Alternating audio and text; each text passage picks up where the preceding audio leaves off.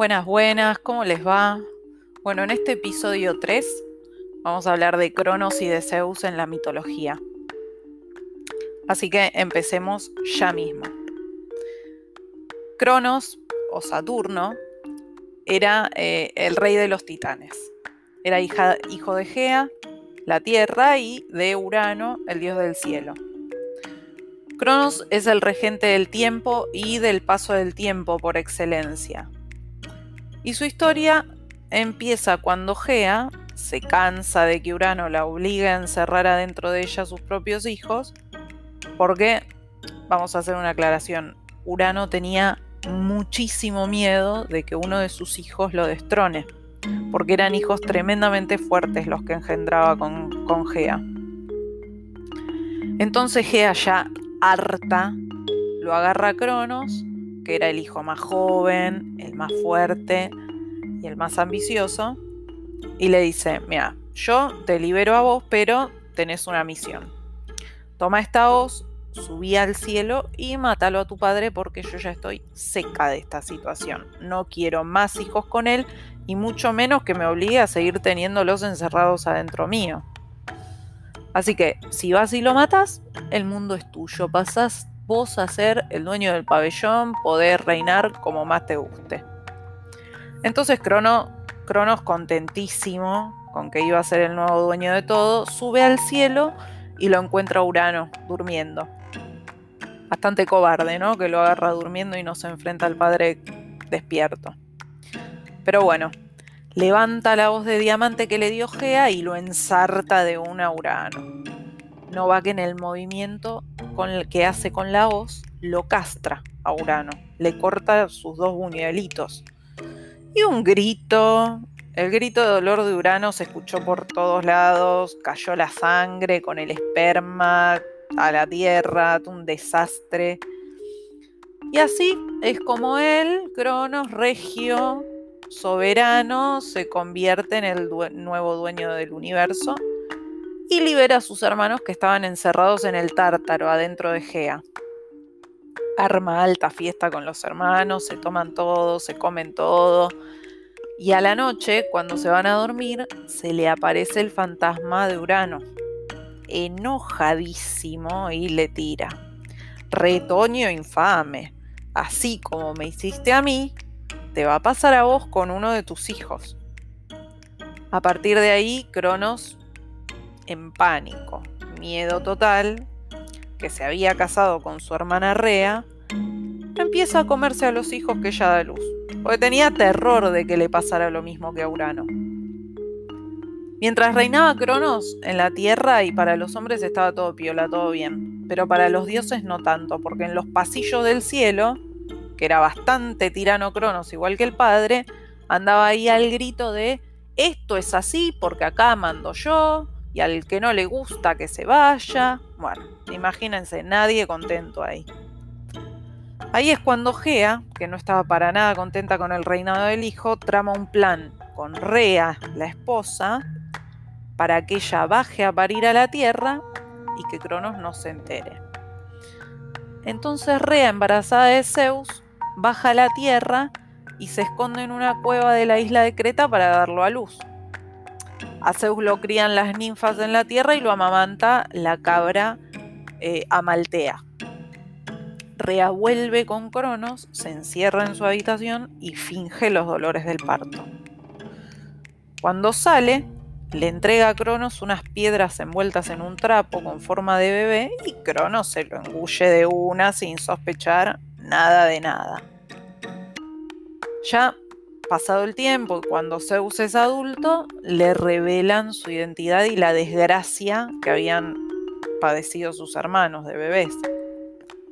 Y Metis, que era una oceánide, que después fue esposa de Zeus, su primera esposa, le da una poción y le dice, llévale esto a Cronos, que le va a dar ganas de vomitar y va a largar a todos tus hermanos.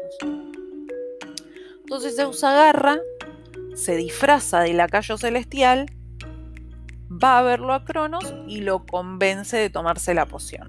que esta poción es bárbara, que te va a hacer bien para el pelo, que te va a dejar la piel divina, vas a estar más fuerte que nunca. Bueno, Cronos se toma el brebaje y empieza a sentirse mal. Que, que ganas de vomitar, que ganas de vomitar, y ahí empieza a lanzar. Primero vomita las piedras que fingían ser Zeus y después uno por uno a los hijos que había engendrado con Rea y que se había comido. Vomitó a Hera, vomitó a Poseidón, a Hades, a Demeter y a Hestia.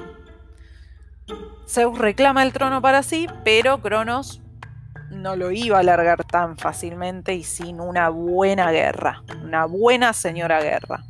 Así que ahí empieza la famosa Guerra de los Titanes. Cronos por su lado con sus hermanos titanes y Zeus en el monte Olimpo con sus hermanos dioses y la ayuda de los cíclopes y los hecatónquiros, que eran hermanos de Cronos, pero que Cronos los había dejado encerrados en el tártaro. Eh, quiero hacer un paréntesis. Acá los cíclopes eran los que tenían un solo ojito y los hecatónquiros eran como unas bestias con un montón de brazos.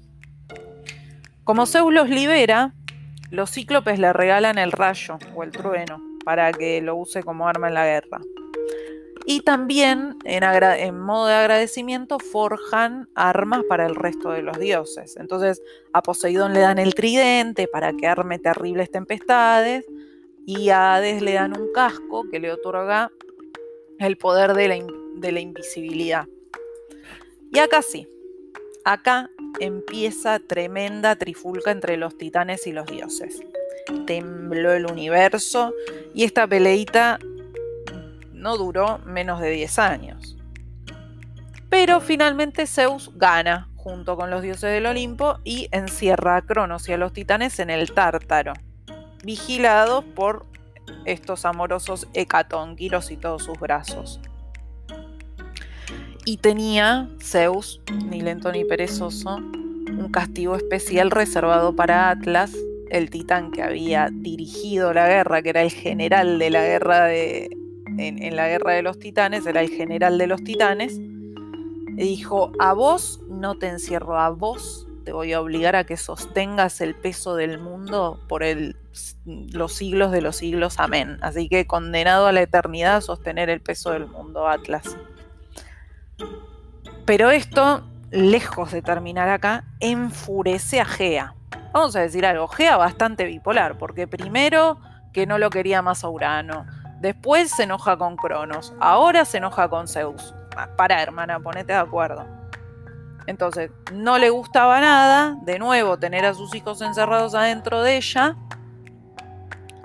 Entonces empieza a tramar una venganza contra Zeus. Y que Zeus estaba muy fresco ahí, dividiéndose el poder del reinado con sus hermanos, porque él quería evitar la tiranía.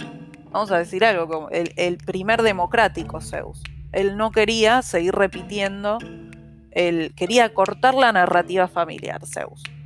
Entonces dice, bueno, yo el poder lo voy a dividir, no lo voy a tener solo para mí.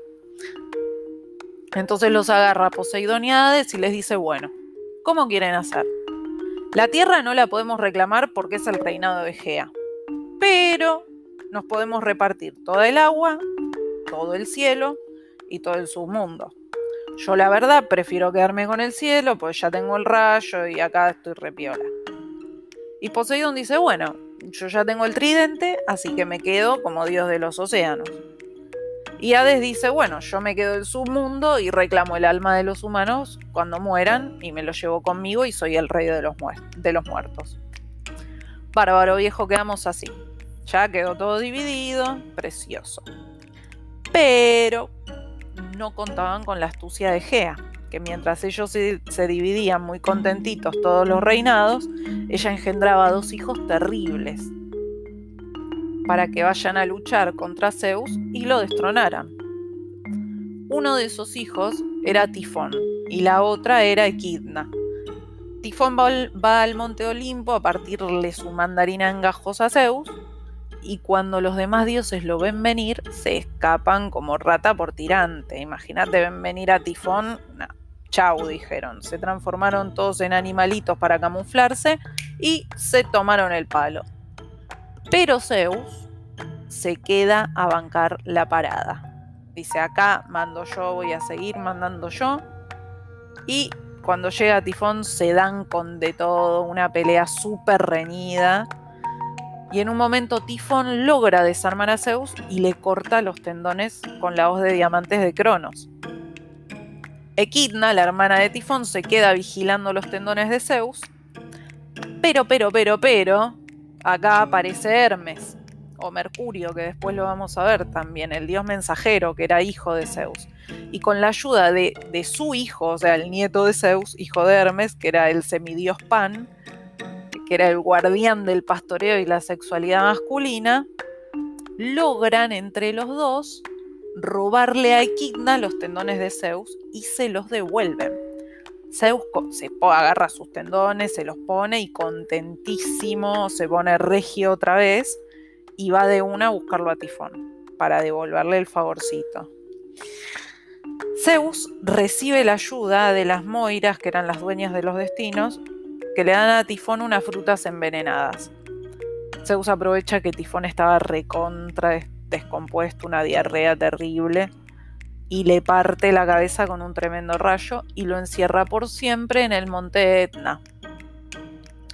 Y ahora sí, Zeus y los dioses del Olimpo pueden reinar en paz sobre la tierra. Bueno, espero que les haya sido entretenido, que lo hayan entendido, que lo hayan disfrutado eh, y que se puedan quedar con esto porque después, en, en el próximo episodio, cuando veamos Júpiter, que sería Zeus, y Saturno, que sería Cronos, en la astrología esto nos viene muy bien para poder hacer comparativos. Tener el backup de la mitología después nos ayuda mucho a la hora de interpretar astrológicamente los planetas. Así que les dejo esto, les mando un beso grande y nos encontramos la próxima que vamos a ver Zeus o Júpiter y Cronos o Saturno en la astrología. Chao.